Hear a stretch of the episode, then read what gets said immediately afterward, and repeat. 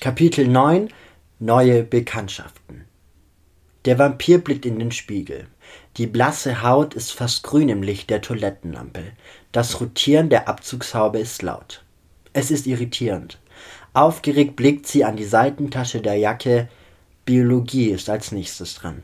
Ein Fach, welches ihr nicht liegt. Erneut geht der Blick in den Spiegel. Wieder denkt sie an den Jungen von vorne hin. Wie hieß er genau? Luis Luca. Nein, es ist Lukas. Genervt von ihrem dreiminütigen Gedächtnis haut sie leicht gegen den Kopf. Merk dir doch einfach mal was, nur ein einziges Mal. Sie freut sich, einen Jungen kennengelernt zu haben, direkt mit jemandem connected zu haben, welchem sie sogar helfen konnte. Er ist schlichtweg einfach erschüchtern gewesen, doch die genaue Backstory mit seiner besten Freundin, naja, eigentlich typisch. Umso mehr ist sie überrascht, dass er so verwundert gewesen ist, dass sie so schnell die Geschichte entschlüsseln konnte. Ist das nicht eigentlich voll Klischee, lacht sie in sich. Das Rotieren der Anlage wird durch das Quietschen einer Tür unterbrochen. Sie blickt zurück. Ein Mädchen mit braunen Haaren betritt den Vorrangsraum der Toilette. Ihr Kopf ist rot, ihre Augen feucht. Der Blick ist auf der schwarz-weißen karierten Boden gerichtet. Als das Mädchen aufschaut, ist der Vampir erschrocken. Die Augen der Unbekannten sind purpurrot. Lange schwarze Fäden durchziehen ihr Gesicht, welches über dem Augenlid und Wange geht. Das Gesicht ist komplett verschmiert. Hey, alles gut bei dir? fragt der Vampir. Ja, ja, alles gut, schnieft das Mädchen. Als die Braunhaarige am Waschbecken ankommt, versucht das traurige Wesen den Wasserhahn zu betätigen. Ihre Hände zittern jedoch so stark, dass dies unmöglich scheint. Hey, ganz tief ein- und ausatmen, beruhigt der Vampir das Mädchen. Wie heißt du? fragt sie. Josephine, schnauft sie schwer. Völlig irritiert von der Situation und dem netten Umgang blickt Josephine sie an. Was ist passiert? fragt der Vampir einfühlsam. Josephine ist am Boden zerstört. Es scheint so, als ob sie nicht wissen würde, wo oben und unten sei. Ich, ich kann, stottert das hilflose Mädchen. Sie dreht sich weg. Hey, wo willst du hin? ruft der Vampir. Niemand kann mir helfen. Du bist wahrscheinlich noch eine von denen. Neu an der Schule und Penelope hat dich schon in Gewahrsam. Die roten Augen leuchten auf. Wie eine zischende, zynische Schlange bewegt sich Josephine auf den Vampir zu. Das doch so traurige Mädchen scheint plötzlich komplett anders zu sein hey, wer auch immer diese Penelope ist, ich, ich kenne sie nicht mal und ich möchte dir helfen. So, so kannst du da nicht raus. Spricht der Vampir. Natürlich kennst du sie. Jeder kennt sie. Lukas seine beste Freundin. Der Arme weiß gar nicht, wie schlimm dieses Monster ist. Schreit Josephine verzweifelt.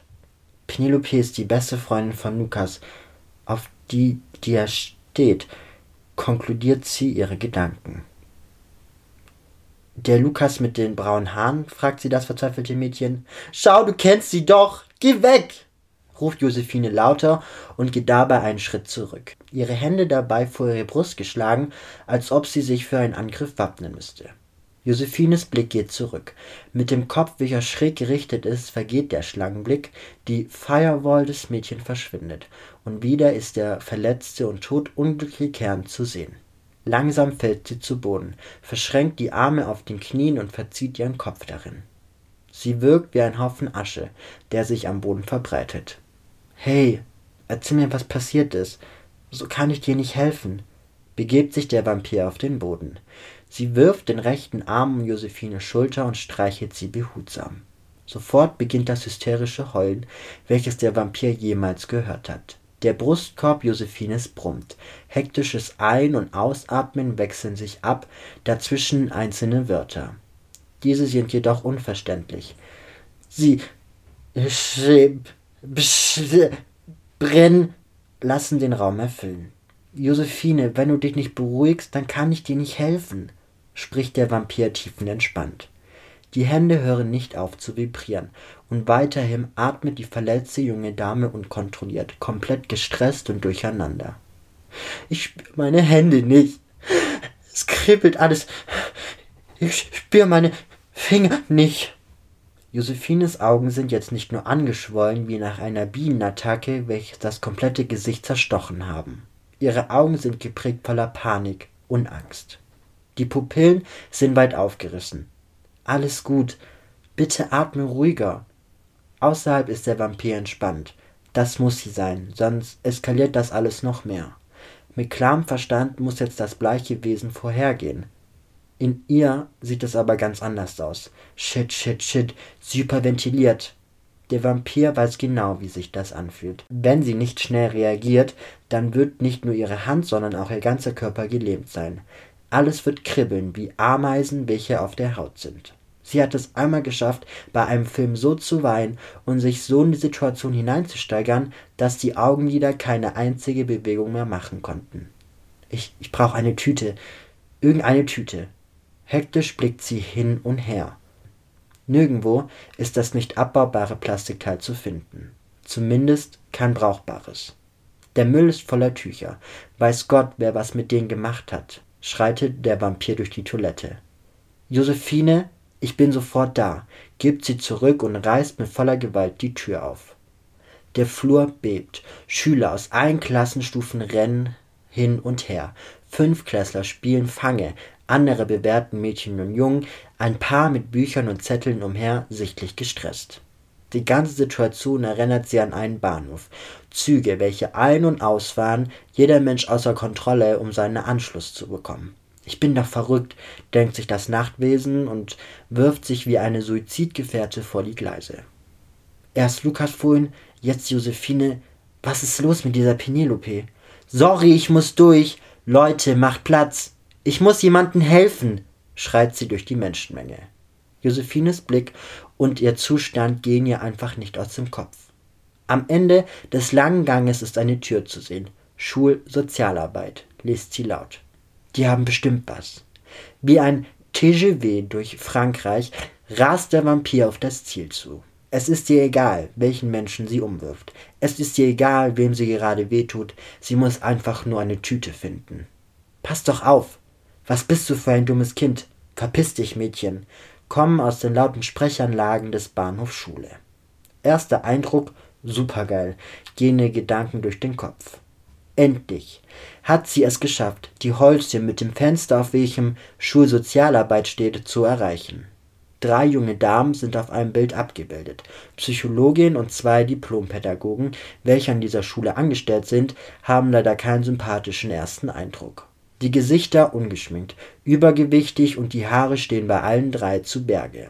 Der runde Türknauf ist abgenutzt und scheint, nach dem polierten, glänzenden Knopf aus Holz greift sie. Mit einem heftigen Ruck nach rechts versucht sie das Tor zur Hoffnung zu öffnen.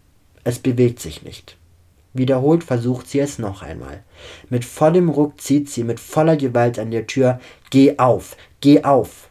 Der Vampir wird ungeduldig und langsam beginnt die sichere und ruhige Außenfassade zu bröckeln.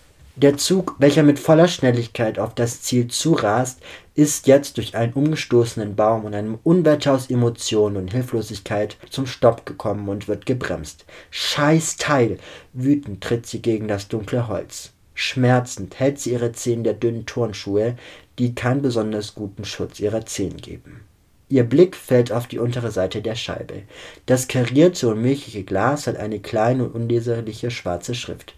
Wir freuen uns, wenn ihr Montag bis Mittwoch von 13 bis 17 Uhr uns besuchen kommen würdet. Donnerstag und Freitag sind wir den ganzen Schultag für euch da.